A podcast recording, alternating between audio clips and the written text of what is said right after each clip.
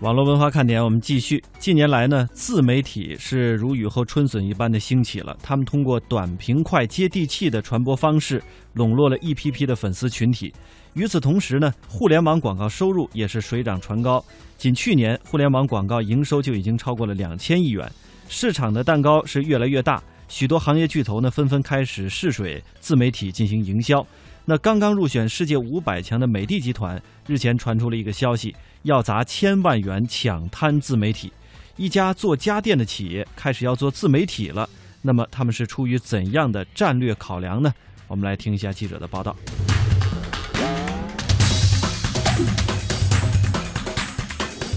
获得美的集团投资的这家自媒体营销服务应用商，名为广东社群互联网科技有限公司，主要业务提供包括用户的精准画像、账号的智能分析、传播策略的生成、自媒体内容的分发等自媒体服务。这家成立不足两个月的自媒体公司社群科技，不但获得了美的集团及狼琴数字传媒共计两千万元的天使投资，还凭借即将上线的 AD Exchange 交易模式，吸引了多家大型企业签订了近亿元的广告投放意向。上海交通大学媒体与设计学院魏武辉解读说：“社群科技实质上是一家营销代理机构，通过网络营销为企业造势。”社群科技说白了就是一家营销代理机构，嗯，它是为自媒体提供这样的营销服务。这种营销机构呢，一般来说它有几个特点。第一个呢，它的合作的自媒体比较多；第二个呢，这种营销机构呢自己还有几个营销账号，这个号单粉丝还挺多，能够产生一个比较好的推广效果。我们知道，大多数企业都会有自己的自媒体品牌，但是作为白色家电巨头、千万云风投初创公司美的，为何瞄上自媒体营销？魏武辉表示，微信巨量的用户数据催生了这类营销代理机构的产生。这个很显然和原来的媒体的数量有天壤之别，这数量实在太多，所以对一个企业来说，它也没有什么太好的这种数据分析工具，也没有太好的搜索工具。微信提供的搜索只是能搜索标题，大部分情况下搜索不到正文。这里面是一个很大的黑洞啊！对于大企业来说，不可能忽视这样的一个领域。所以，想借到一些自媒体的营销公司，能够深入到这些领域当中。作为社群科技的天使投资人，美的集团千万布局自媒体的背后，有着更深层次的战略考量。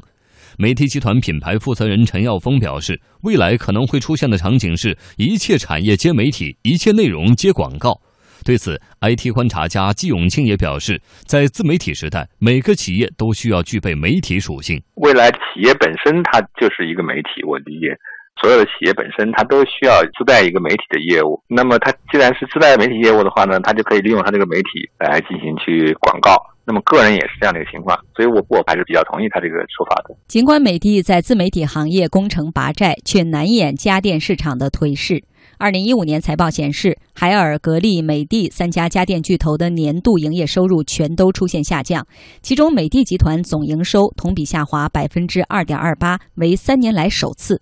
那么，布局自媒体，围绕着各类自媒体平台的营销广告收入，会成为破解企业营销困局的一剂良方吗？季永庆表示，家电企业将眼光从传统媒体投向自媒体，是营销方式上的一种探索。那原来传统的这种家电企业，据我了解，他们过去更多的是投放传统媒体。随着媒体形态的发展，现在新媒体啊，特别自媒体啊，关注度越来越高，占据的渠道的能力也越来越强，所以他可能是想通过投资这样的方式来更多的去了解这个自媒体啊、新媒体，然后来转变他的这个将来的营销方式。将目光瞄准自媒体的，可不止美的一家。近段时间以来，先是有今日头条抛出千人万元计划支持自媒体原创，后有腾讯斥资上亿推出芒种计划补贴自媒体，到如今社群科技或美的天使投资，行业巨头们将目光不约而同地转向了自媒体，纷纷为企业品牌建设添砖加瓦。